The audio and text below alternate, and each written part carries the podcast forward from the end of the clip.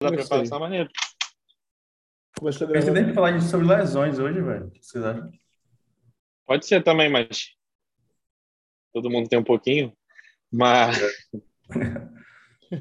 Como é que tá a preparação da rapaziada? Rapaz, teve.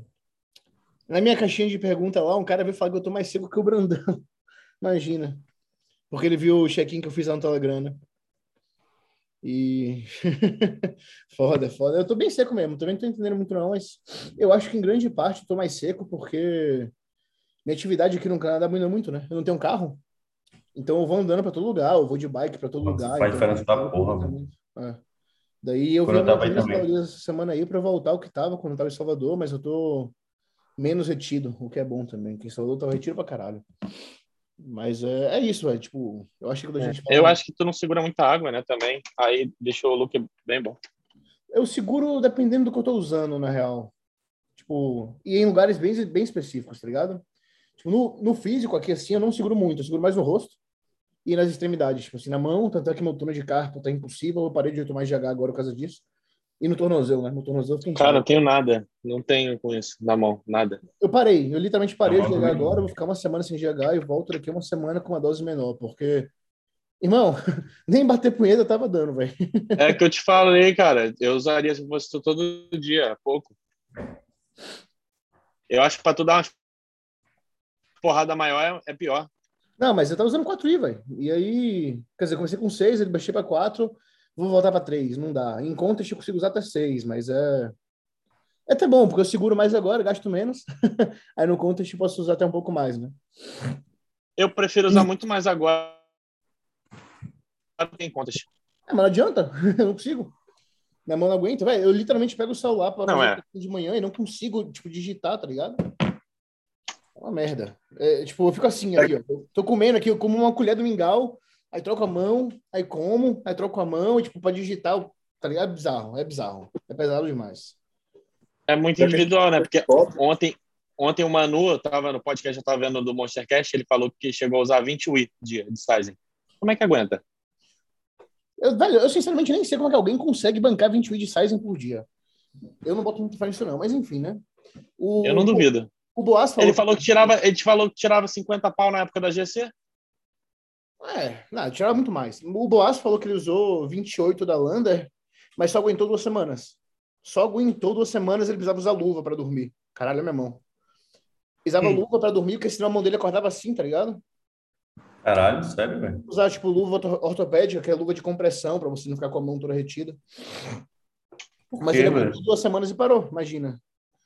Mas, é, enfim, enfim, voltando nessa pergunta aí, tipo assim, de como se manter seco na off-season, né? Eu acho que é importante a gente não pensar em, não focar em se manter seco na off-season e sim saber quando aumentar a ingestão calórica, né? Então, por exemplo, acho que as pessoas não têm muita noção de, do, do que usar de referencial para aumentar a caloria em si. Para mim, o que eu tenho usado nesse off em si, é de acordo com o treino, velho. Se eu sinto que a recuperação não tá boa, que a performance não tá boa, eu aumento um pouco a comida. Tá ligado? Ou de acordo com a atividade diária. Então, assim, eu fiquei com a mesma dieta de janeiro até agora em março. E só aumentei agora porque minha atividade diária aqui no Canadá aumentou, né? Então, para minha recuperação não ficar atrasada, eu tô comendo mais. E aí. Só que é foda, vocês, como coach, vocês sabem, velho. Tem gente que manda check-in. Se você não alterar nada do plano, a galera já acha estranho, né? A galera acha que você tem que alterar cada check-in, você tem que mandar alguma vírgula, e não é bem assim, sabe? Então, Ah, velho, eu mudo, eu mudo muito pouco. velho, eu tô em off desde que eu saí do palco, né? Desde dezembro. Minha dieta mudou duas vezes, né? Duas. desde dezembro pra cá mudou duas vezes. Então é por isso que, tipo assim, né?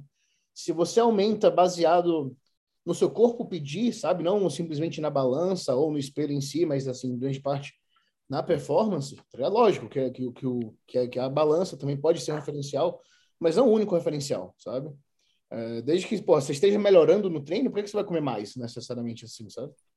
E... Tava falando com, com o Rick hoje de manhã, ele me mandou o check-in, que ele mandou para você também e tal. Sim. Aí ele tava falando justamente disso, pô, tô me sentindo meio fofo e tal. E eu tava conversando com ele,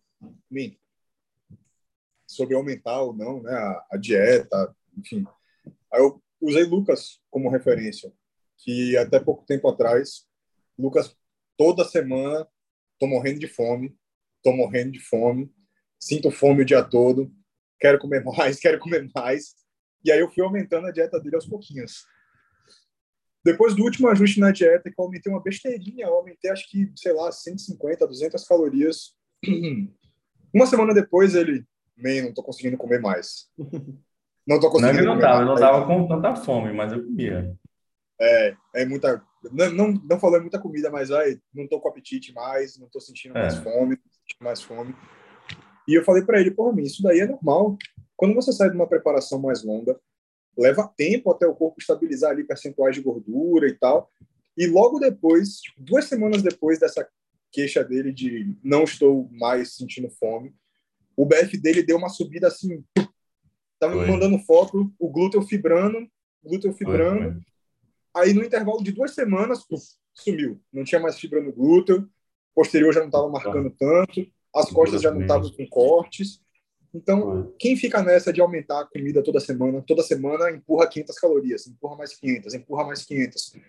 Quando esse baque vier, ele vem Bem severo, é. quente, velho, ele vem quente. E aí pronto, em duas semanas você joga o que poderia ter sido um, dois, três meses de progresso, treinando bem, ainda com apetite, ainda segurando um bom BF, né, de forma confortável ali, sem mexer em sensibilidade à insulina, sem mexer em retenção de líquido, sem alterar a pressão arterial. Então, realmente, é eu aos acho que não, mas, velho, fome até certo ponto é um sinal muito bom, tá ligado? De que sua digestão tá boa, a sensibilidade de insulina tá boa, que, a, que, ah, que sua digestão tá boa, né? Como eu falei. E que seu metabolismo não tá funcionando direito, né? Porque, pô, tem gente que come nada, velho. E não tem fome também, tá ligado? Então, provavelmente o metabolismo tá fudido. Como é que tá, como é que tá a tua fome, A minha? Tchelo? Velho, é, é o que eu falei, tipo assim, eu, é, com a mesma dieta que eu tava, no, eu tava no Brasil com 108,5, vai. Daí eu cheguei no Canadá e minha atividade aumentou muito, né? Porque eu passei de, sei lá, 3 mil passos, se muito, porque, velho, no Brasil eu não fazia nada, velho. Eu ia pra academia de carro, tá ligado? Treinava, fazia cardio de manhã, tipo, 20 minutos, mas é todo lugar que eu ia de carro, né? Malmente andava, talvez eu caminhasse com o meu Uhum. cachorro vez um dia assim. Ah, quando eu ia na casa do meu pai, imagina. Daí eu mantive a mesma dieta, vim pro Canadá. No Canadá não tem mais carro. A minha academia é tipo uma hora de caminhada daqui, mas eu vou de bike. De bike é tipo assim, sei lá, para uma pessoa leve deve fazer em tipo uns 15 minutos, né? Eu faço meia hora. Que para mim já é uma, uma- mas para mim é uma coisa boa essa meia hora. É meio que um hit, velho. Se você for pensar, Sim. É, tu não tá fazendo cardio, né? não, é um cardio, velho, porque ela É, não, eu tô te falando, tu não tá fazendo além disso, né? Ah, não, Não não, precisa. Não tô, não tô, não mais. Em Salvador fazia 20 minutos por dia, mas então, o que eu tô falando? Agora eu não tenho mais carro, então tudo que eu faço, velho, eu quero ir no mercado, vou andando. Tá? No Brasil antes eu ia de carro, então eu tenho que ir, voltar andando. Eu vou na academia, tenho que ir andando. Eu quero ir sair para comer alguma coisa, quero para ir para qualquer lugar que eu vá, ou é andando ou é de bike, tá ligado? Então só esse rolê para academia é meio que um hit que eu faço, velho, porque é ladeira, ladeira, tipo subindo, descendo, subindo, descendo, então em um momento você não acelera tanto, no você tem que pedalar para subir a ladeira, e aí você vai reto, tem que pedalar, e depois tem uma descida assim, você para, tá ligado? E aí você, eu chego na academia em meia hora, acho que a ida é um pouquinho mais rápida, tipo uns 25 minutos, talvez, e a volta uns 35, tá ligado? Véi, é muita caloria que eu tô gastando nisso aí. Pensa que eu tenho, tipo, 108 quilos, né? Daí eu mantive essa mesma dieta, né? A mesma que eu tava no Brasil, e, velho, eu fui de 108 para 106,5, velho. Eu perdi, tipo assim, 2 quilos, 2 quilos e meio, tá ligado? Aí eu comecei a subir aos poucos as calorias, mas, tipo assim, bem aos pouquinhos, velho. Coisa de como o An falou com o Lucas, né? Tipo, 200 calorias assim, 150, 200. E aí, velho, a performance não tava caindo, só que não tava melhorando, e meu peso não tava voltando, sabe? Tipo, não tava voltando pro peso que tava antes. Daí eu subi agora, ontem eu subi mais as calorias, deu uma subida maior já. E aí vamos ver agora. Só que por me manter ativo, minha fome consegue continuar. Porque antes a mesma dieta em Salvador ficava mais estufado, tá ligado? Eu comia, assim, eu, não, não é que eu não sentia fome, eu também não, não sentia fome, então assim, eu comia normal. Agora meu apetite está melhor, porque eu me movimento mais. Né? Até, como o Ian falou, a retenção já não está mais a mesma que estava em Salvador. É, e tu nem faz refeição livre também, né? Então, Não, tipo, né, é, nessa semana eu comi um sorvete, não, eu, eu, eu pegava o Mendier, eu comia três colheres assim, sabe? Mas não comi o inteiro, mas é meio que, tipo, pelas calorias. não né? é. Tô falando mais daquela refeição mais pesada, tipo, sair, comer bagulho. Não, a galera aqui de casa outro dia pediu um burrito aí, eu comi com eles, mas eu fiz meu macarrão, tá ligado? Ah, mas assim, só é foda quanto que a gente. Quando a gente não, né? A gente não, mas muita gente ignora a atividade diária, né? Tipo, até você, velho. A sua preparação, quando você morava nos Estados Unidos, que você trampava passeando o cachorro, você não fazia cardio, né? Não, era é só aquilo. Era só aquilo e duas semanas comendo 300 gramas de carbo. Imagina. E aquilo era muita, muita, muita fome para mim ainda.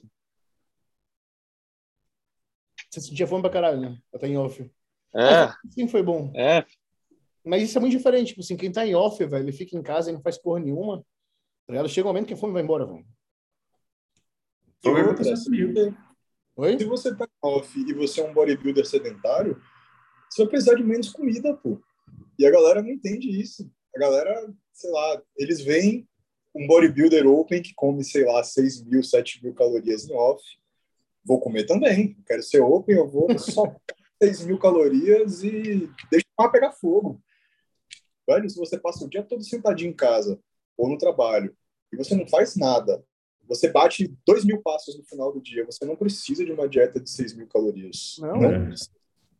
Você vai foder a sua digestão, você vai foder o seu TGI todo, na verdade, você vai foder a sua sensibilidade à insulina também, você vai engordar muito mais rápido e você não vai conseguir segurar um off-season. Depois que isso tudo estiver na lama, aí cai performance, aí cai qualidade de sono. Aí depois, para você corrigir, vai ter que entrar numa preparação, vai ter que fazer 20 semanas de restrição calórica para você conseguir arrumar a casa, conseguir ali voltar para níveis ok de sensibilidade à insulina, diminuir o percentual de gordura a ponto que ele esteja ok também. E é isso, velho. Vai ter que ficar nessa, vai e volta, vai e volta. Então, cada vez mais, eu acho que você manter um equilíbrio, digamos assim, entre ingestão calórica e gasto energético é a melhor opção. Isso de você É. empurrar até não dar mais e depois ter que voltar atrás até não dar mais também, eu acho que é uma merda. E outra parada que é importante pra caralho, que faz muita diferença, é tipo assim, quando eu comecei minha carreira assim, né, eu lia muito de algumas pessoas que eu seguia, até o próprio Jo- Jordan Peters, e ele também mudou muito a ideia dele quanto a isso, de que em off você não precisa fazer cardio, tá ligado? É, enfim, para poupar caloria e o caralho, e eu ia muito para essas linhas, né? Mas aí, sei lá, uns três anos, dois anos atrás, velho, eu percebia que, tipo assim, no treino, velho, muito, tipo, a maioria dos exercícios mais pesados assim, meu coração, tá ligado? Meu, minha, minha capacidade de cardiorrespiratória ia muito antes, fadigava muito antes do que o músculo em si. Sabe, velho? Eu não aguentava fazer um drop. Eu não aguentava fazer mais do que, tipo, oito repetições, sabe? Daí agora eu tô conseguindo fazer, tipo assim, de 15, de 20, e não parece que eu vou morrer depois. Porque quando eventualmente eu fazia assim. Porque também ele não faz isso, ele não faz mais que oito, né? Também. Para É, ele. mas assim, aí você pensa em como a Foda-se. saúde dele tá, tá ligado? Já agora, tipo, meu, meu endurance tá muito melhor, tá ligado? Então, assim, minha performance no treino tá muito melhor. Pô, antigamente eu não conseguia fazer mais de 8 repetições, agora eu tô fazendo 15 a 20, sabe? E isso, até pra hipertrofia vai ser benéfico, tá ligado? Porque eu tô explorando e fortalecendo em novas rep ranges, não sei como é que fala isso em português, sabe? Limiares diferentes. É, então, assim, é o que eu falo, velho. Acho que é, em progressão de carga, quando a gente fala, é assim, ó, porque o nome. Isso a gente pode até abordar nesse vídeo também, sobre sobrecarga progressiva, né? Já que progressive overload agora é um termo que está todo mundo usando e muita gente não sabe nem o que, que é, ou associa de maneira errônea, né, ao que, que funciona. Porque, assim, progressive overload é, não significa progressive load. É, a tradução em inglês de progressive overload seria sobrecarga progressiva e não carga progressiva. É diferente. Porque carga é carga, tá ligado? 10, 20, 30 quilos. Sobrecarga, existem diferentes maneiras de você sobrecarregar um músculo, e não necessariamente apenas com a carga. Né? Então, assim, se você quer, de fato, evoluir, progredir em diferentes repetições, por exemplo, que vai ser uma maneira de sobrecarga, e não tiver um bom cardio, já está limitado aí nesse ponto, tá ligado? Então, enfim, é, é legal falar sobre esse progresso overload, porque hoje em dia, galera, tá, é um assunto que está em alta, mas muita gente não entende, e tem muito, sei lá, muito é, muita nomenclatura assim, tipo feeder set, não sei o que lá, set, top set. E agora você pega muito aquilo ali, esquece completamente do feeling, tá ligado? Que é uma parada engessada.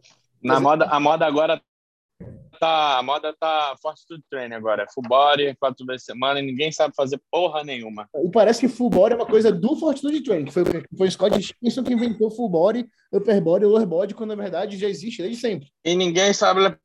Ninguém sabe fazer. Faz tudo errado. Eu nem E gosto. uma coisa, uma coisa que eu acho importante dentro desse contexto que ela acabou de trazer, velho, você melhorar a execução é uma belíssima forma de você melhorar estímulo, de você conseguir criar sobrecarga sem que você precise aumentar a carga, sem que você precise aumentar a quantidade de repetições. Tem como trabalhar ali um determinado movimento de diversas formas, diversas formas. Você pode encaixar um método, uma pausa, enfim, melhorar a execução de forma geral. E uma coisa que eu vejo uma galera não, porque olha essa execução, olha esse agachamento. Porque o cara vai fundo no agachamento. Isso parece que necessariamente o fato dele ir, ele ir fundo torna o agachamento dele melhor. E não.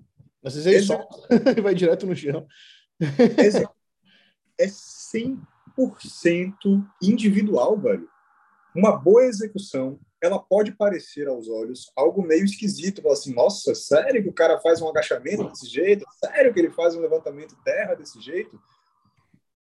Relação de comprimento de fêmur, relação de comprimento de tronco, capacidade de, melhor, elasticidade, é, mobilidade articular, tudo isso você precisa avaliar para você depois dizer, hum, o agachamento desse cara é bom.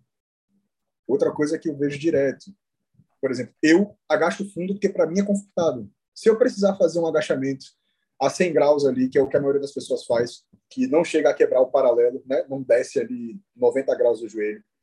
Eu sinto uma dificuldade do caralho. Eu tenho que reduzir 50% da carga se eu quiser fazer um agachamento desse jeito. Para mim é muito melhor fazer o agachamento no fundo. E as pessoas tendem a achar que, ah, não, o agachamento só é melhor se for fundo. Não.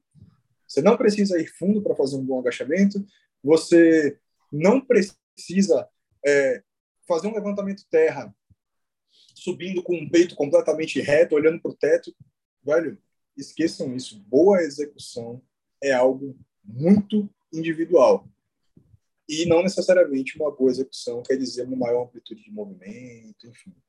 Isso é importante porque quando a gente fala em sobrecarga de treino, tem muita coisa para você mexer antes de você mexer na carga em si. Então, o ponto, tipo assim, a ser enfatizado que é isso. Progressive overload é sobrecarga, tá? Não carga. Então, sobrecarga, existem diversas maneiras de você progredir na sobrecarga que você causa no músculo, além da carga em si. Mas, enfim. E... Pois é, que negligencia muito intervalo entre séries, por exemplo. Se você está com um cardio uhum. fudido e você tem tempo de fazer um cardio pós-treino, não tem tempo de fazer um cardio em jejum, experimente fazer um treino com intervalos um pouquinho menores Beleza, você vai ter que reduzir a carga, ok, mas você consegue chegar até a falha com uma carga um pouquinho mais leve e fazer um treino com intervalos menores para que você consiga manter ali o, a frequência cardíaca um pouquinho mais alta durante todo o treino e você criar adaptações que vão lhe favorecer lá na frente. Faz três, quatro semanas assim, experimenta, vê se a capacidade aeróbica melhorou. Isso que o Thiago falou de você se sentir no off morto depois de um agachamento. Eu agachava com quatro placas no off para 12 quando eu tinha fôlego. Porque o normal era morrer em seis, parecia que meu coração ia explodir, dava para fazer mais, o dobro de repetições. Mas a sensação que eu tinha era de que meu coração ia explodir. Lucas, uma vez, foi me ajudar a filmar um terra com cinco placas. Eu falei para ele, velho, eu tive que parar, porque eu, de verdade eu achei que eu ia infartar. Eu, eu conseguia fazer mais repetições, mas eu falei, meu coração, um zumbido assim no ouvido, eu falei, caralho, eu vou morrer, cara, vou morrer. Você só diz assim, tipo, caralho, volta ao normal, volta ao normal, volta ao normal, fica pensando no coração. E que a gente não controla né, o coração, mas a gente fica pensando em tentar, de alguma maneira, fazer ele parar de bum, bum, bum, bum, bum, bum, bum. É foda. Pois é. Variáveis de treino é algo que dá para explorar muito. Eu acho que é algo que é muito mal, mal explicado aqui, principalmente é, quando você vê o pessoal de fora, eles têm muito mais interesse em trabalhar essas variáveis de treino de forma consciente, explorar alguns métodos, ouvir o que outros técnicos dizer e tudo mais. Aqui não. Aqui parece haver ainda um assim, ah, tem uns caras que são referência e o que esses caras falam é. É, qualquer coisa que foge é daquilo ali não serve. Agora que é moda, né? Pois é.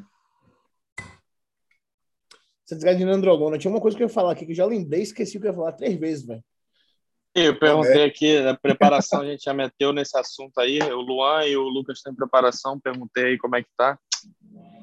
A primeira história, só que eu lembrei para não esquecer de novo.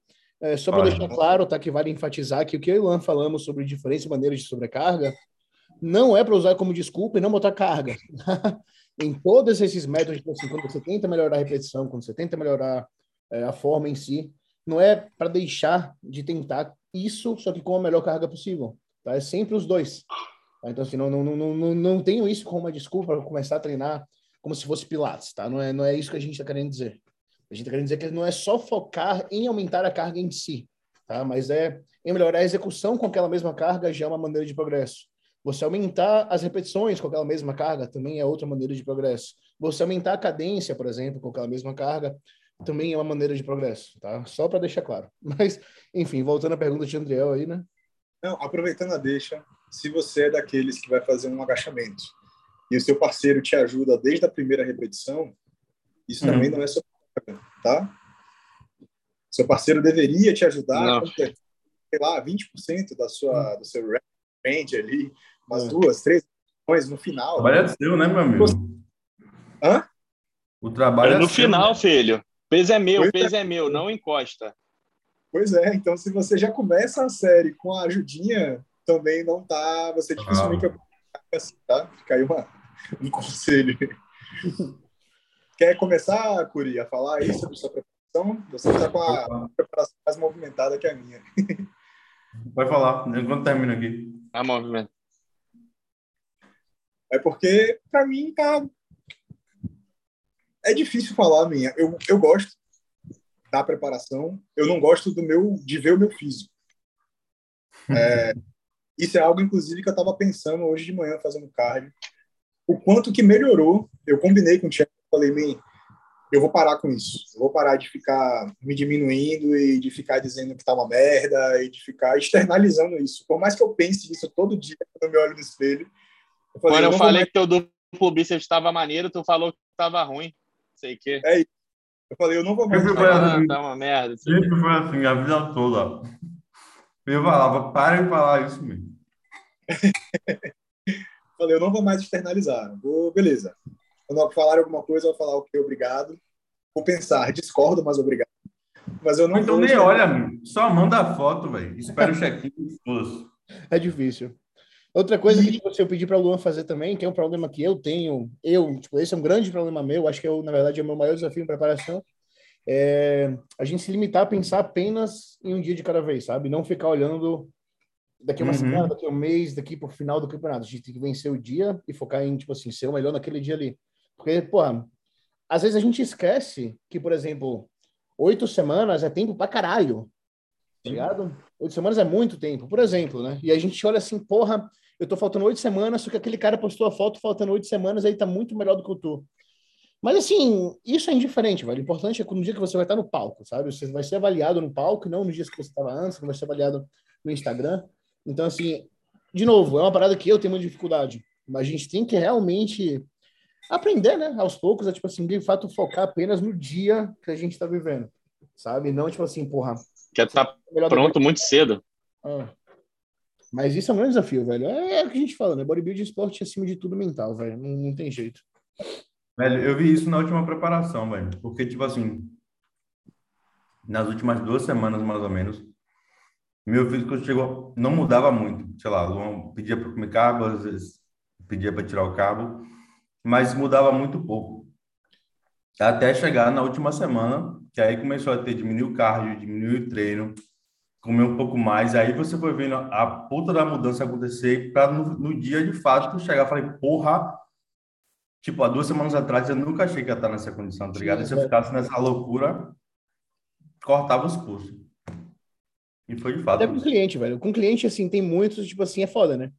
De novo, cada pessoa responde de uma maneira. Então, assim, a gente tem uns que, assim, há 12 semanas out já vai estar sinistro, né? Aí tem uns que faltando seis semanas ainda tá daquele jeito que você fala, pô, será que vai ou que não vai? Velho, do nada, eu não sei, eu não sei explicar o que acontece, mas com todo mundo chega um momento que do nada parece que estala assim, velho. É. começa, tá ligado? É bizarro, velho. Eu sou muito assim, filho. Até quatro semanas assim tá uma merda. Caralho, chega naquele final ali de quatro, o bagulho parece que é assim, todo dia, todo dia. Todo Do dia. nada, né? Eu já sei que até quatro é uma merda. É um. foda. Não aceitei. Me ajudou, mundo é uma parada diferente, assim. outra coisa que tem me ajudado muito. É difícil fugir disso, porque a gente trabalha com isso, então uhum. aparece toda hora, mesmo você não querendo. Mas eu parei de seguir alguns perfis de. Isso também. É, tal, para parar de ver mesmo, velho. Não ficar uhum. me comparando, não ficar pensando assim, porra, se eu subisse com esse cara, uhum. pô, qual é a chance de eu estar nessa categoria se esse cara compete categoria também? Então, acho que todo atleta passa por isso. É foda você não se comparar, é muito difícil. De vez em quando eu me pego pausado num story assim, aí eu falo, não, peraí, essa porra pra lá, vai pra uhum. esquece. Outra coisa que eu parei de fazer também, não me peso mais todo dia, só peso no dia do check-in e acabou. Aleluia! Quero nem ver o peso, não quero saber. Eu vou lá, treino, eu tento bater minhas carguinhas, minhas repetições, e a única coisa que eu mando no check-in para ti é isso, ó, amigo. Treino tá bom porque consegui fazer umas reps a mais, consegui fazer com uma carguinha a mais, então o treino tá melhorando. Se o treino tá melhorando, velho, o resto tem que ser uma consequência, tá ligado? Consequência. É. Aleluia! É, eu nunca, de, nunca deixei isso me assim, interromper uma preparação, né? Ou não. Uhum. Isso. Mas era muito mais difícil fazer dessa outra forma, da forma que eu fazia antes. Agora está sendo muito mais tranquilo. Questão da dieta, eu gosto, eu adoro passar fome, porque eu sei que meu off é muito sofrido. É bem confortável, né? passar fome. É, meu off é velho, é muito duro. Eu não conheço ninguém que precise comer tanto que nem eu, então chega ali em três meses de off, eu já tô numa luta bizarra. Então eu não, eu não vejo a hora desse momento. Assim, porra, eu vou sentir fome, eu vou comer prazer, tá ligado? Eu vou encher um prato de alface, tacar ketchup e comer puro, porque fica uma delícia. Então, nesse sentido, é, é muito boa. Ah, e sim, conversando com um seguidor ontem, o Lucas, ele me perguntou sobre a trembolona. Ele falou, pô, irmão, e aí, como é que você se sente usando trembo e tal? Eu também recebi uma pergunta dessa, mas é de um Marcelo Castro. Olha. E aí, eu conversei com ele que foi bom eu ter experimentado o trembo no off-season. Foi no último off, foi no último no penúltimo, não lembro que eu falei com o Thiago, me trembo não me afeta, eu não sinto a trembo me afetar tanto. O que eu sinto às vezes é uma suadeira assim de noite, mas não é nada que me incomode, ou tire meu sono, enfim, não sinto essa. Ele falou, tá, então vamos experimentar um pouquinho no off. E a gente usou, e realmente, assim, em off, não mudava, para mim, não mudava absolutamente nada no meu humor. Dizer assim, ah, eu fico mais nervoso, eu fico estressado, eu fico isso, eu fico aquilo. Não fico. E aí ele falou, porra, mas sempre que eu uso, eu fico estressadão. E eu queria chamar a atenção de vocês para outras coisas, tá? Vocês que estão nos ouvindo, no caso. Geralmente, a gente usa trembo em preparação. E a forma como você encara a forma como você encara a sua preparação, eu acho que é o principal determinante aí para interferir no seu, no seu comportamento, no seu temperamento nessa fase. Geralmente a trembo entra quando você já está com fome, já está passando fome, já está fazendo algum cardio a mais, está precisando progredir no treino, mas está ansioso com a sua preparação, é, tá brigando com a sua mulher por causa da preparação, está puto com seu chefe no trabalho por causa da sua preparação, porque você precisava fazer certas coisas e você sente que não está conseguindo e tal. Então, tudo isso vai influenciar no seu humor, tudo isso vai influenciar a forma como você vai reagir às situações.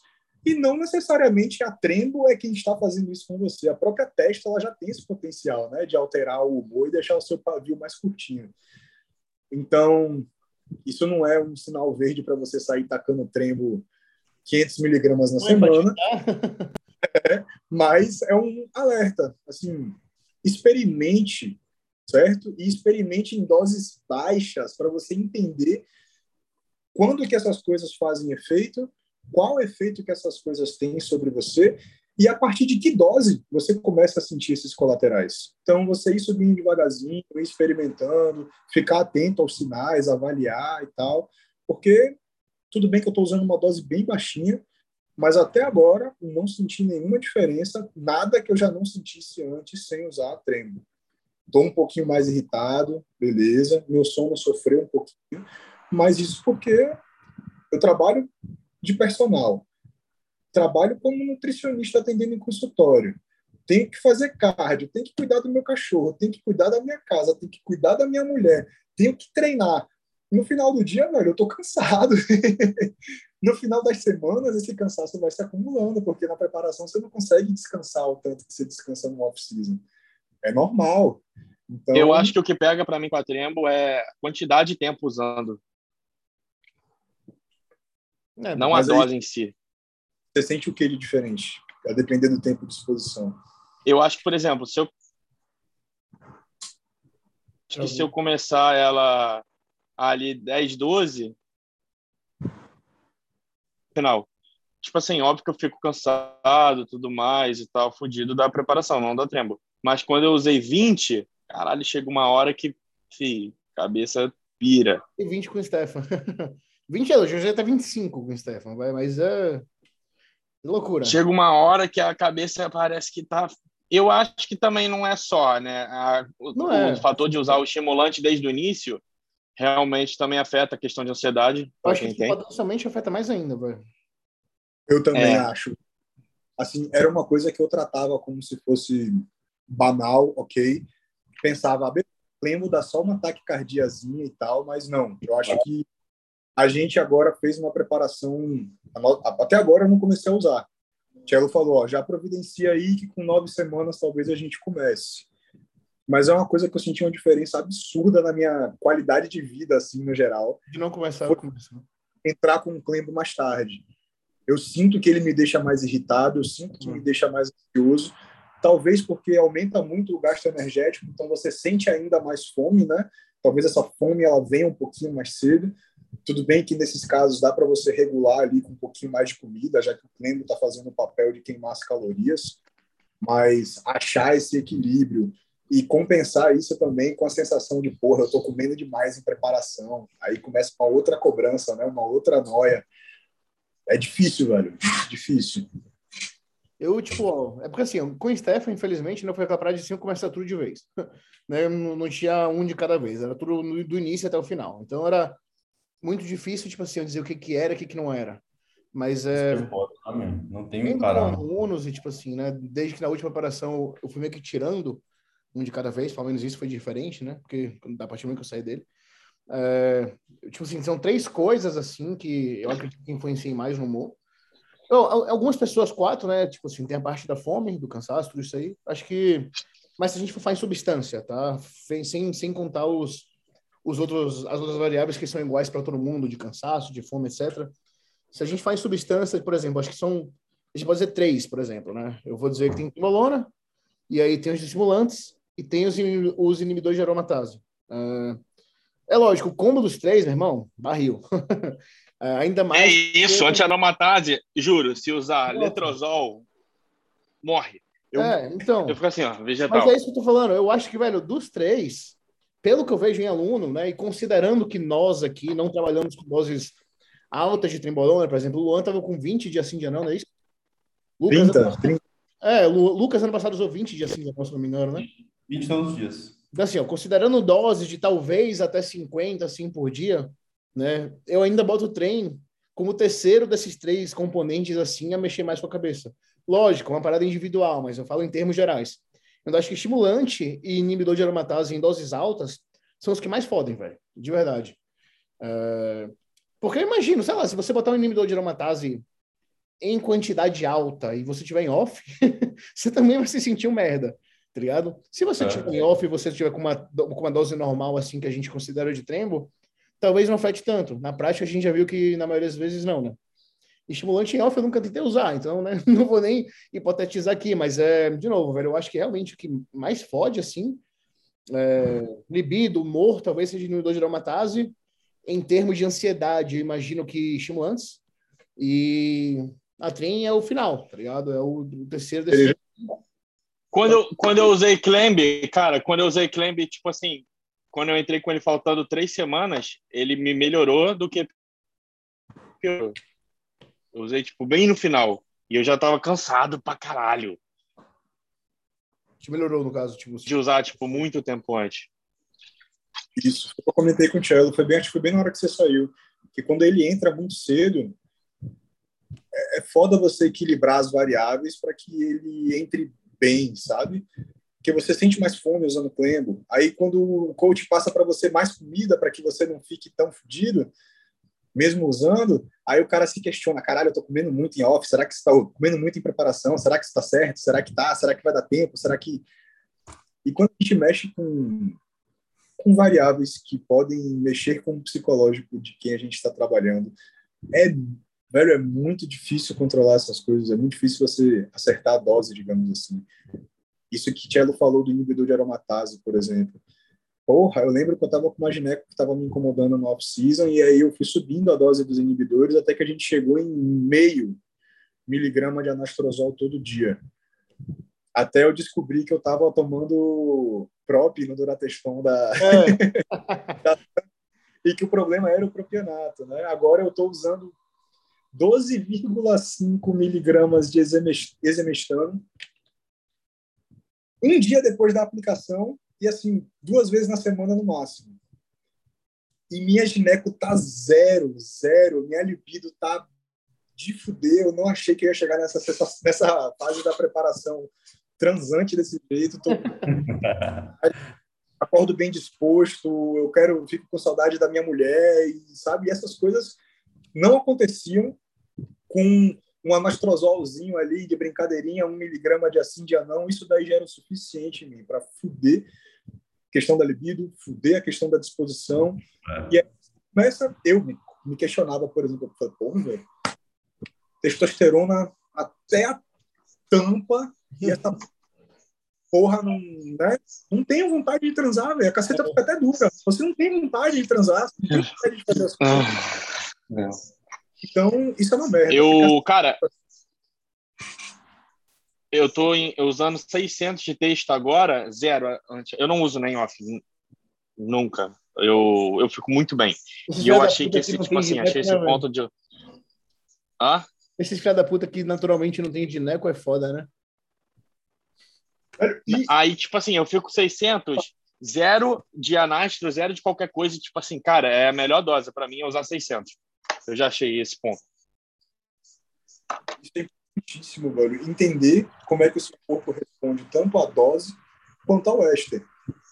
O enantato, eu não tenho nada, velho. E foi assim durante, sei lá, meus dois primeiros anos no fisiculturismo. Eu não sabia o que era uma ginecomastia. Nunca tinha sentido uma sensibilidade no mamilo, porque eu só usava enantato.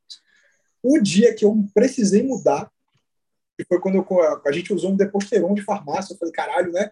Vou conseguir uma farma grade aqui, vai melhorar e tal. Quando entrou com deposteron, a teta põe. eu odeio esse pionato. Fazendo um cruise, velho. Fazendo um cruise, tomando 200mg de deposteron, a tetinha lá. Eu falei, porra, não acredito, velho. Até eu entender que o problema tinha sido esse, puta que pariu. A gente bateu cabeça, a gente usou inibidor de aromatase, a gente testou de tudo e nada resolvia. A gineco ia e voltava, ia e voltava. Agora que eu voltei para o Enantato e consegui manter tudo direitinho, foi-se embora. Espero que não volte nunca mais. Ainda bem que eu fiz a cirurgia mesmo e tô de boa. Hum. tu tá tomando, Tchelo, alguma coisa de aromatase? Eu tô com 0,3 de anastrozol tipo, duas vezes na semana, assim, 0,3. Mas é porque... Ah, mas, mas tu também toma muito, né? Eu tô com 900 de testo, né? E eu tô afim de subir para um grama, assim, sincero. Mas é só para ajudar com a retenção, sinceramente. Nunca usei. E por isso é... eu tava com. Assim, ó, eu tava no início, eu até postei um protocolo no, no Telegram lá, né? Eu tava com 900 de testo, 600 de nandrolona e 450 de primo.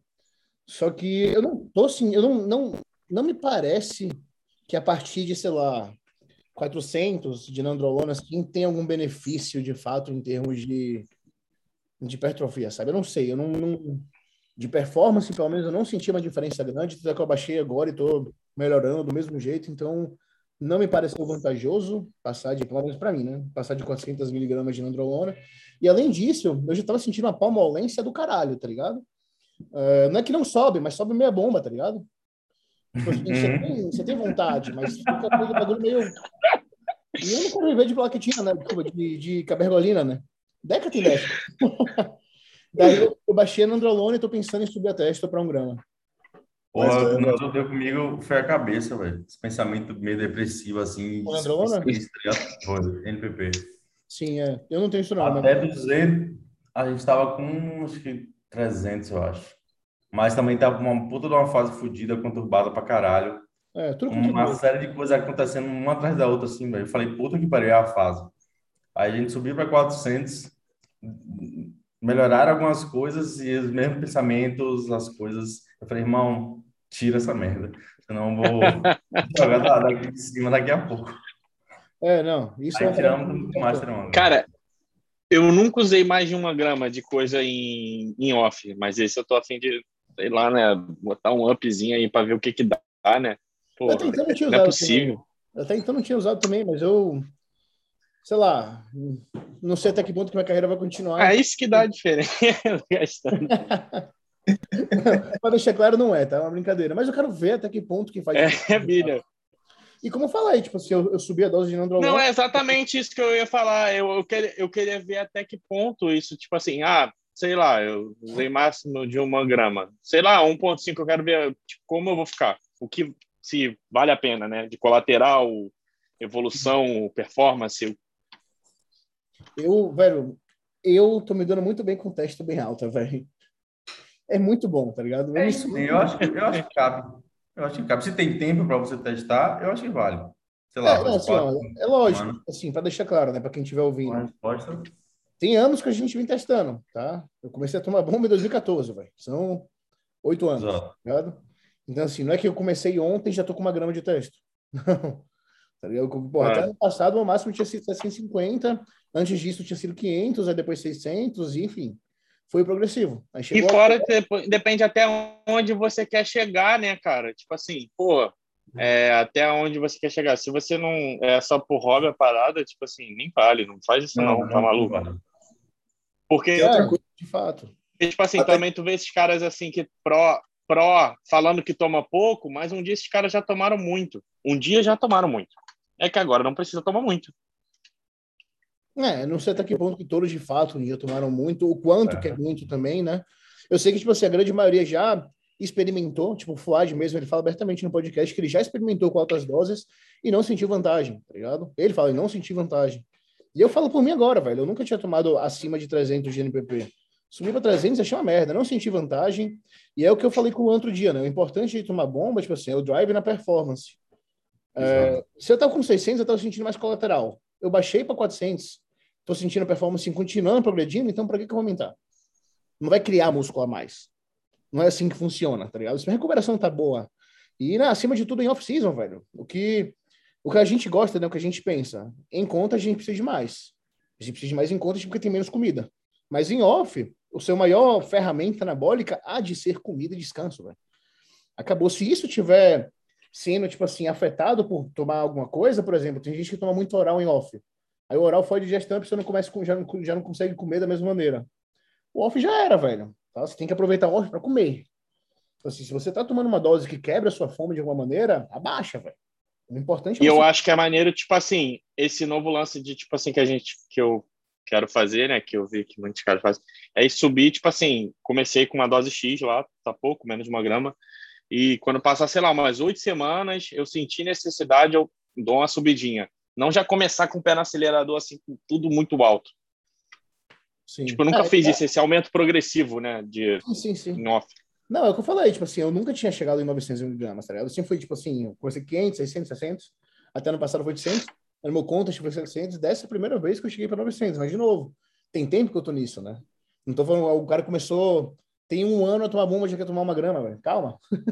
E outra Não. coisa, olha quanta coisa foi dita aí, velho. Assim, eu lembro de ver, foi o Thiago que me mostrou um- um- alguma coisa, não lembro se foi um post do Jordan Peters num, num blog ou alguma coisa assim, mas ele falando que ele já usou muito e que ele só conseguiu perceber isso depois de muito tempo. Que foi exatamente o que o Thiago falou, velho. Se atrapalha a sua performance, baixa a dose. É simples assim. Tá treinando pior, baixa a dose. Não tá dormindo, baixa a dose. Não tá comendo, baixa a dose. Você tem que fazer tudo bem e a droga potencializa o resto. Exatamente. Droga não é fraco. droga potencializa. Então, quando a gente fala de um cara tipo Cello, olha como o Cello treina. Se Cello não usar o que ele usa de testosterona, ele vai treinar duas semanas e ele vai despedaçar. pois é. Ele vai começar a romper tudo, vai começar a estourar tudo aí dentro. Por quê? Porque ele tem uma genética, uma força divina que ele jogaram nele assim na hora dele nascer, jogaram.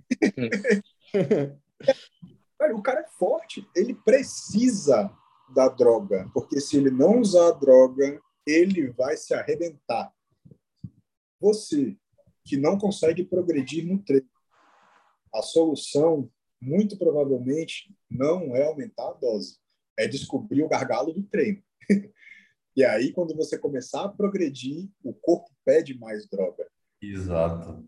Vai sentir você não está se recuperando da mesma forma, que aquelas dores musculares estão durando muito mais tempo do que duravam antes, porque você melhorou no treino. Tá? Isso é importante. Ah, eu estou conseguindo progredir nas cargas, só que eu sinto também que as, as dores tardias estão progredindo muito mais. Ah, eu sinto que o meu apetite está reduzindo, mas porque eu estou inflamado, cansado o tempo todo e usando doses baixas. Pô, experimenta, vê se de repente não é a recuperação que está falhando. Aí sim, você entra com alguma coisinha e avalia. Subir a dose e me sinto da mesma forma. Então, provavelmente não era falta de droga, era falta de descanso mesmo. Saber avaliar isso, velho, é muito difícil fazer sozinho. Por isso que todo mundo aqui tem um coach. Pois é. para ideia, entender, pô, e aí, velho, eu tô achando que é isso, tô achando que é aquilo, o que, que você acha? Ouvir uma segunda opinião, ouvir uma terceira opinião e pensar, é, não é? Se sair empurrando droga para dentro, vai se fuder.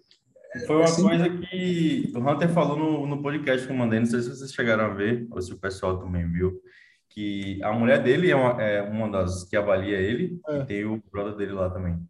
E às vezes ele toma uma decisão por conta eu vi o podcast. de acordo com o histórico dele e o feeling dele, ele fala, não, eu vou fazer tal coisa porque eu acho que, enfim, experiência dele do próprio físico. Então, porra, o cara tem dois e a o que ele pensa também da parada, né? Então, porra, não é ah, vou aumentar, né? Para ver da colé. Se fode, não é assim, né? É, ele tem, ele tá com. Isso é foda, né? A gente tá falando de coach aí, já é um assunto legal também. Uh, Luan falou, tipo assim, a gente. Todos nós temos um coach, né? A gente é coach, mas também tem coach. E eu fala, pô, como é que você é coach e tem um coach? Velho, Phil Hitch é o melhor do mundo, tem um coach, tá ligado? é, é. Matt Jensen, que é teoricamente o maior coach do mundo hoje em dia, foi assessorado por Chad Nichols, também foi do Honey Rombard, no final ele foi do New Hill, tá ligado? Todo mundo, velho, é um esporte muito foda mentalmente, tá? A gente a gente Olha, se Ron, sabe. Se Ronnie Coleman precisava de um coach, esquece. Não é, é, acabou o argumento, né? Não preciso mais nada. é... Não, mas assim, eu digo até os caras mais inteligentes, velho. É... Não pegou a referência. É só você ver o físico de Ronnie Coleman quando ele só jogava futebol americano. Ele nem treinava. É o tipo de cara que você olha assim e fala, velho, se ele comesse o espinafre do papai e fosse treinar e fizesse isso a vida toda, ele muito provavelmente ganharia todos os shows amadores que ele competisse, ele ia esbarrar num obstáculo ali no profissional. Então, se esse cara precisava de alguém para orientar ele, muito provavelmente você precisa também. Por mais que você uhum. seja, por mais que a sua, a sua genética seja incrível, vai chegar um ponto do caminho aí que você vai precisar de uma segunda opinião. E é muito melhor você ter uma opinião de quem já passou pelo caminho que você está pensando em percorrer. Então, né? Às vezes você, não sei, seu objetivo é ser coach no futuro. Você é atleta, mas você pensa em ser coach no futuro. Cola com um cara que é que se dedicou a isso, sabe? Que ele sempre foi, sempre quis ser coach. Não é um cara que é atleta e aí depois de campeonato ele começa a, a fazer consultoria, né? A, muito provavelmente esse cara não vai te ajudar. Talvez ele te ajude a ganhar um ou dois campeonatos, mas ele não vai te ajudar no que você quer, que é ser coach. E assim serve para o cara que quer ser atleta, e assim serve para o cara que quer ser é, businessman, que hoje em dia isso virou uma indústria da porra, né? Estava falando antes de começar a gravação aí que tinha um coach que tirava 50 pau no mês só de, de consultoria, fórum de não sei que porra que ele fazia, mas enfim. Então, é você pensar no que você quer para sua vida, cola com um cara que vai poder te ajudar e, e vai fundo. E, velho, nesse mesmo pensamento, já nessa mesma conversa, no caso, né? Tipo assim, o Lucas falou do Hunter, né? O Hunter, velho, o treinador dele é a mulher dele. e o Ben Chao, né? Ben Chao era o melhor amigo de Luke Sandor, enfim. Então, assim, e ele é o quarto do Olímpia, né, hoje em dia. É um quarto meio estranho, eu daria quinto, mas enfim, não vem ao caso. E a gente, as pessoas, velho, quem que é o melhor coach? Velho, o melhor coach não é necessariamente a pessoa que tem mais prós do mundo, não é necessariamente o cara que tem mais Olímpias no mundo, sabe? O melhor coach, ao meu ver, e eu já passei por alguns, é, é aquele que, tipo assim, você tem uma confiança maior, que mais segue seu pensamento, e não só isso, mas que te ouve também, porque como o Lucas falou, né? E te escuta. Hunter, velho, é um cara que tem muita experiência. Então, assim, se tem uma parada que ele sabe que não vai funcionar, ele fala, irmão, não vai funcionar. Exato. Aí, tipo, os coaches dele vão ouvir e eles vão para outro caminho, né? É, só que tem gente que, tipo assim, simplesmente fala, não, foda-se, faça o que eu tô mandando, fecha os olhos aí, e a maioria das vezes essa pessoa não vai nem explicar, tá ligado? Por quê? O que você postou do doce de leite lá, do maluco lá, que comia, acho que 200 gramas, sei lá. E nem gostava de doce de leite. Caralho, nem gostava. Não, vou dar um exemplo aqui. Ontem, o, o Manu tava falando que ele já foi do Patrick e do Danny James. E ele falou, no início, por exemplo, com o Patrick, quando ele estava se preparando para o Arnold Madrid, ele falou: Eu não funciono com pouca comida. É, eu preciso de muita comida e não é por falta de fome, que ele tem problema no estômago. Com oito semanas, o, o Patrick estava zerando o carro dele, enchendo T3, T4. E ele falou: Cara, tá ficando uma merda. Tô ficando uma merda. Aí ele falou: Não, você vai fazer isso desse jeito e é isso. Com o Dennis James, a mesma coisa em off. Ele falou: Cara, não consigo comer muito, não dá para comer muita carne vermelha. É, eu tenho problema no estômago, lá, lá, lá. Comida pra cacete, todas as refeições de carne. Ele falou: Cara, tu não leu o que eu mandei? Tipo, não consigo. Aí ele falou: Você vai fazer desse jeito. E aí, quando ele se deu melhor, foi quando ele foi pro Mubarak, é outro cara que nem é muito conhecido. Eu acho que ele é lá de Nova York. Que é. E o cara escutou ele perfeitamente, botou cada refeição com um tipo de proteína diferente, mais peixe, não sei o que, blá, blá, blá para ele conseguir fazer. E outra Então, coisa, tipo assim, tu vê, né, que até os melhores do mundo aí, tu vê o cara às vezes quer fazer da forma dele e dane-se você. Isso é uma coisa que, tipo assim, é muitas vezes, tipo assim, o cara pode ter 10 Pro, só que ele não construiu nenhum daqueles Pro, tá ligado? Daqueles 10 Pros ali, seria um Pro com ou sem ele. Sabe? Muitas vezes o cara, tipo assim, tem um cara de, de pessoa que é boa, mas porque as pessoas já são naturalmente boas e seriam boas de qualquer maneira. Então não significa que ele é bom. Eu acho que um ponto importante é você chegar alguém, ver alguém que pegou pessoas, não uma pessoa, né, uma aberração genética em si, mas pessoas do zero e melhorou muito elas. Sabe? Isso para mim caracteriza, eh, caracteriza muito mais um quem que é um bom coach de fato do que do que uma pessoa que só tem um cara de pró, tá ligado? A pessoa para mim, para mim, velho, precisa ter passado pelo processo, não adianta. Não adianta, tipo assim, eu hoje muita coisa do que eu faço é porque eu sei, imagino como uma pessoa pode estar se sentindo, né? Se uma pessoa nunca passou por esse processo, ele não sabe exatamente o que que o que que tá passando pela nossa cabeça em determinados momentos ali. Fora que, tipo assim, se a pessoa não tem a vivência, dificilmente ela vai saber te assessorar com outras coisas, tipo pose, que é importante pra caralho, sabe? E, enfim, outras coisas, tipo assim, uma coisa que eu fiz no ano passado, né? É, que é uma coisa muito básica, muito simples. E que hoje em dia, por ter passado por isso, só por ter passado por isso, eu faço alguns alunos meus que, tipo assim, botar minha maior refeição para antes de dormir.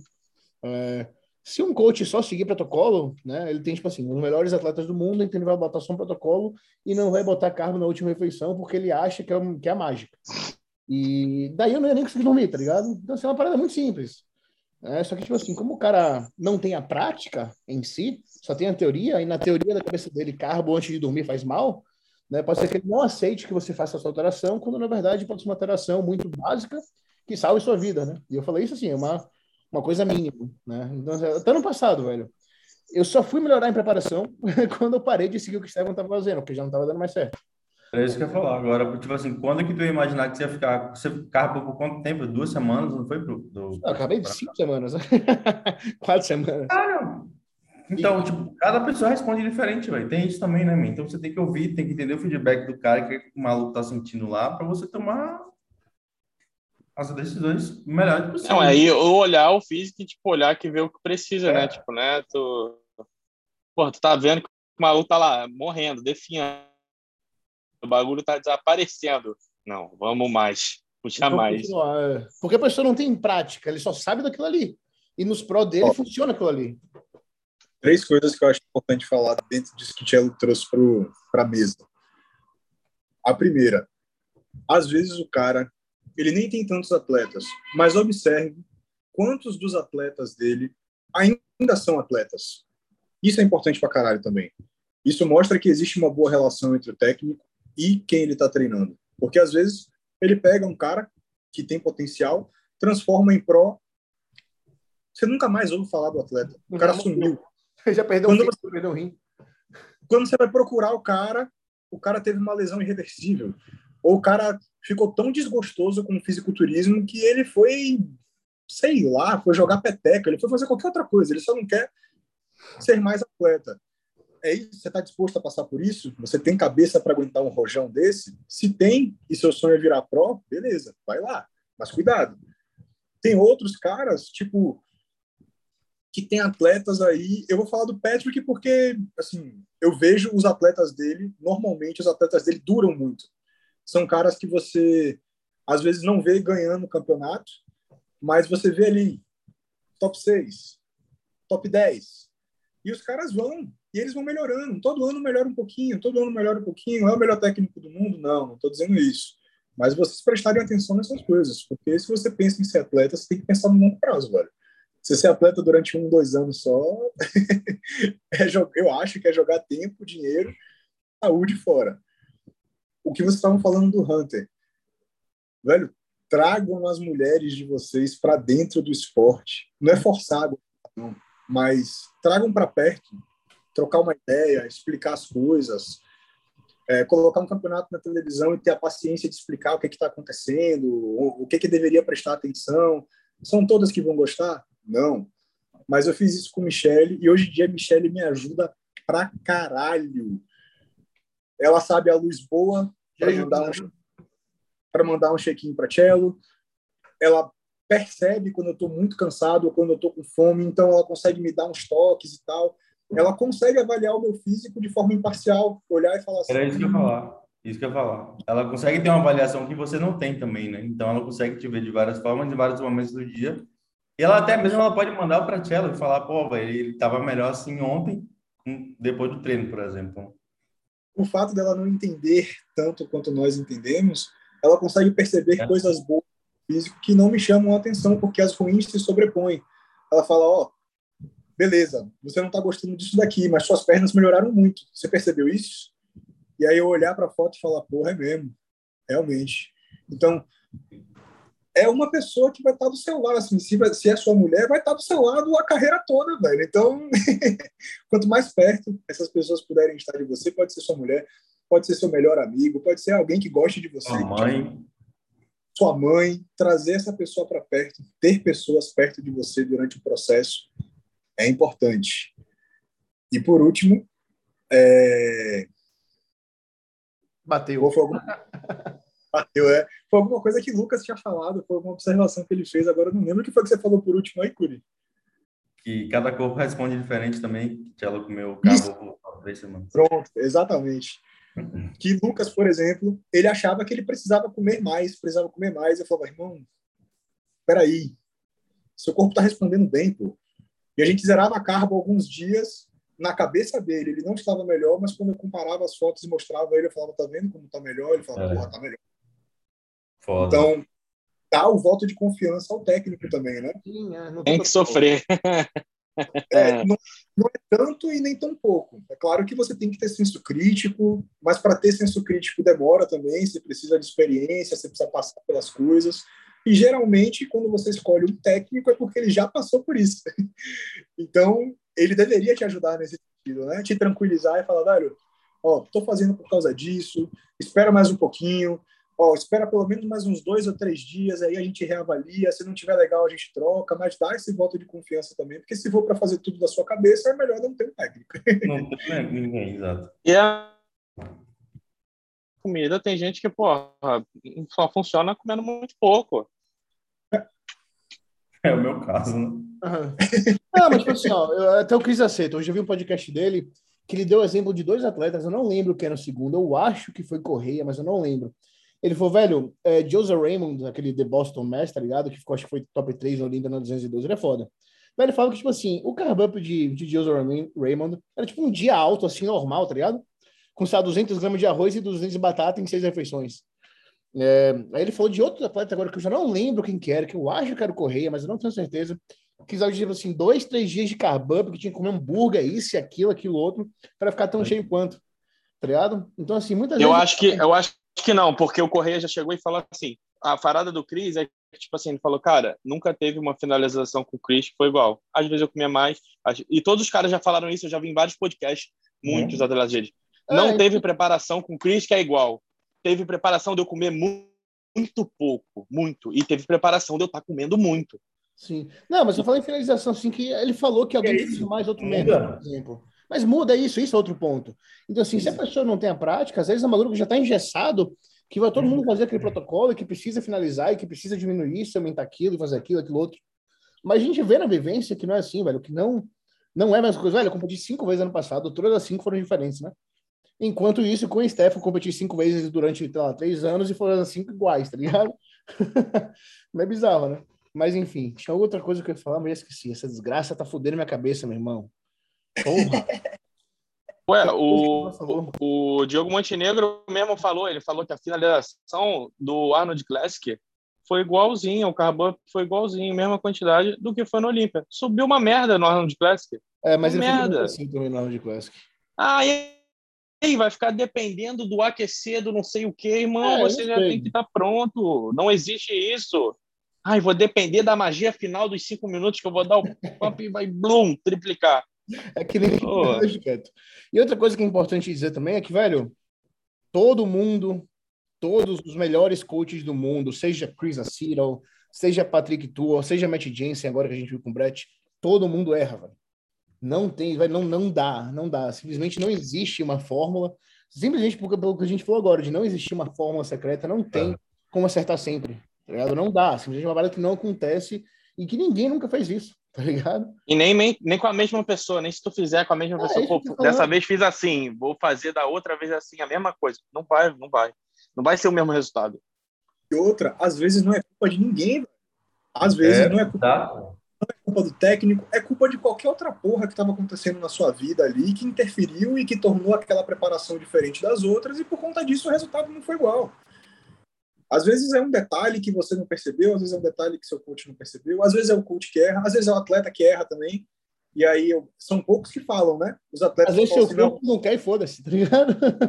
É, atleta, é, é, muito raro você ver um atleta batendo no peito e falar assim, ó, não, eu mudei tudo lá no, no... O cara me mandou uma finalização, eu fiz outra parada porque eu achei que estava errado e deu merda por causa disso. É muito raro você ver alguma coisa assim. Hum. O atleta sai do coach e fala, ah, não estava dando certo não estava dando certo porque ele não fazia o que você queria. Tem um atleta que a gente conhece, que eu não vou falar o nome, mas que o cara fenomenal, estava excelente. Na cabeça dele, deu que ele tinha que comer mais do que o que o técnico que ele contratou tinha mandado lá. Subiu uma meta. Era para estar tá disputando um top 3, não foi nem para o top 10. Então, é foda. Se pergunta, ninguém diz que foi o, né? Ah, deu vontade, eu fui lá e fiz. Ninguém diz. Então, cuidado com o que você nas redes sociais, esse negócio de depoimento de atleta, depoimento de coach também, é tudo muito muito delicado. Aí já entra também o que a gente falou, tipo, o quão importante é você ter um coach que, tipo assim, converse com você e que te ouça. Porque, assim, é o que o Lucas falou, né? Tipo assim, o Hunter, ele fala assim, ó, oh, isso não vai funcionar, eu vou fazer isso. Mas ele comunica os dois que ele tá mudando, tá ligado? Exato, exato. Ele comunica, tipo assim, provavelmente eles chegam ao entendimento, eles conversam, etc., vêm por outros olhos. Enquanto isso, tem gente que, tipo assim, você vai falar, ó, já testei isso, não funciona, o que, é que você acha da gente fazer dessa maneira? E aí vai ter gente que vai, tipo assim, realmente aceitar e vai ter um diálogo com você e vai conversar. É, enquanto isso, tem gente que fala, não, faça desse jeito que se foda. Aí pode vir a ser um problema, sabe? É isso, pelo, pelo que eu entendi lá no, no podcast que ele falou, que eles tinham um grupo, né, eles três, e aí o que ela falava era que ela tirava as fotos, mandava no grupo, e aí, o, cada um mandava um, um feedback, né, um, um, sei lá, referente à mudança, para a Hunter decidir qual das duas ele deveria fazer, ou se ele discordasse das duas, ele fazia o que ele queria, o que ele achava que funcionaria melhor, tá ligado? Então, é uma parada, porra, muito aberta, assim, sem nenhum, ninguém querer impor nada, nem sobre A verdade, ninguém. também ouvi ela falar o seguinte, que quando chegava assim, no, chegou no final, quatro semanas, é, ela viu quanto ele sofria emocionalmente, cansaço isso, e tal. Isso. E aí o lado emocional dela né? pesava um pouco por ser a mulher Sim. dele. E aí, quando o outro chegou, foi ótimo ter alguém, né, que é a terceira pessoa, como Isso. amigo, com outra visão que não pega essa parte de emoção, Pode crer. sabe? É. É bom, daí vale também a gente ressaltar que Hunter é nível Olímpia, tá? Você que começou a competir ontem também não acha que você já tem esse feeling todo, porque tem muita Não, coisa que você não vê ainda. Tipo, também que eles Não- falaram lá no podcast. Não, e nem que tu precisa Não. desse negócio todo, né? É, então. Não bastava ele ser um nível Olímpia, o pai dele também era, né? Então É. ele não É, não é de hoje.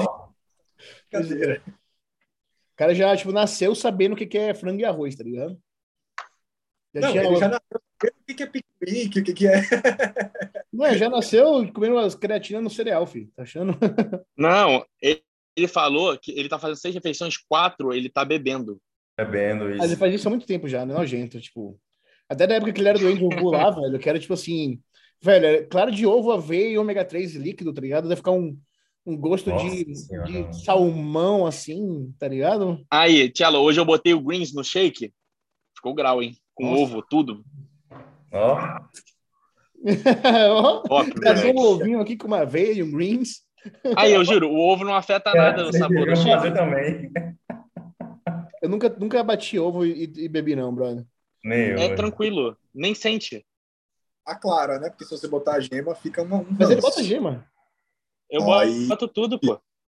Fica. Não sente nada. Cara, tu bota banana, mel, whey. Ou o teste vai ser você dar pra Mariana. Se ela gostar, aí eu confio. Você tem que fazer um vídeo. Ela bebe o greens comigo, ela odeia, mas ela bebe. Não, eu quero voltar pra sua vitamina e gostar. Aí eu confio. Michelle já tomou. confio. E ela falou que se, se ela não soubesse que tinha clara, ela não diria que tinha ovo na. Uhum. Ela não gostou porque ela sabia que tinha ovo, mas ela falou: ó, se não tivesse, É. tava beber. Passava, né? Velho, como é que a gente dá um nome a esse episódio aqui? A gente falou tanta coisa, eu já nem sei. Não, mas falar, beber shake na primeira refeição adianta muito a vida no off, tá Ah, maluco? certeza. Tempo, o bagulho desce muito rápido, duas horinhas você já tá zero. Pra mim mesmo foi uma benção agora, porque assim, eu, no- Eu normalmente meu café da manhã é carne e ovo. sólida. né? Normalmente meu café da manhã é carne e ovo e aveia, enfim. Só que carne aqui tá cara, velho. Aí eu tô mudando. Ah, o Lucas quer fazer aqueles pratos de, porra, de foto de mural. Aí é foda. Tem dias que eu faço umas panquecas, umas frutinhas, umas Não, casas, um negócio assim. Em preparação, Cara, eu faço questão. E depois, mas em off eu não no tenho essa off paciência. eu fico não. muito cansado, eu falo que se foda. O Em preparação, tá? irmão, eu tenho que fazer um, um- Tá ligado? Uma coisa bonita, assim, né? Com o mínimo de comida que tiver. Claro, É, que é. suga o tempo o máximo possível. É, Mas em off, irmão. Eu quero acordar, tipo assim, só botar pra dentro e já era. No momento que eu gosto É, de macarrão com carne, é isso aí. Enfim, como é que a Fala gente. Sim, diga. O nome do episódio, acho que poderia ser alguma coisa com preparação, Coach, palavras de preparação, colaterais e coaches. coach, é. Escolha do coach. É, não, tem que ser assim, um- bem chamativo. Vamos botar assim. Trembolão em off. Pá. Pronto. Pronto, esse é o seu nome. Aí. Como crescer tomando sorvete e tomando trembolona? Como crescer seco. Aí bota 200 assim, gramas de doce de leite e trembolona no off. Pronto. Isso. Como crescer seco? Dois pontinhos, tá ligado? É, trembolona e sorvete. Coloca é, trembolou na refeição livre e seja seu próprio coach. Pronto. É, vamos botar isso aí mesmo. É o menor clickbait. Galera, vamos nessa. Eu tenho que treinar. Falou. Valeu, falou. É nóis. Valeu.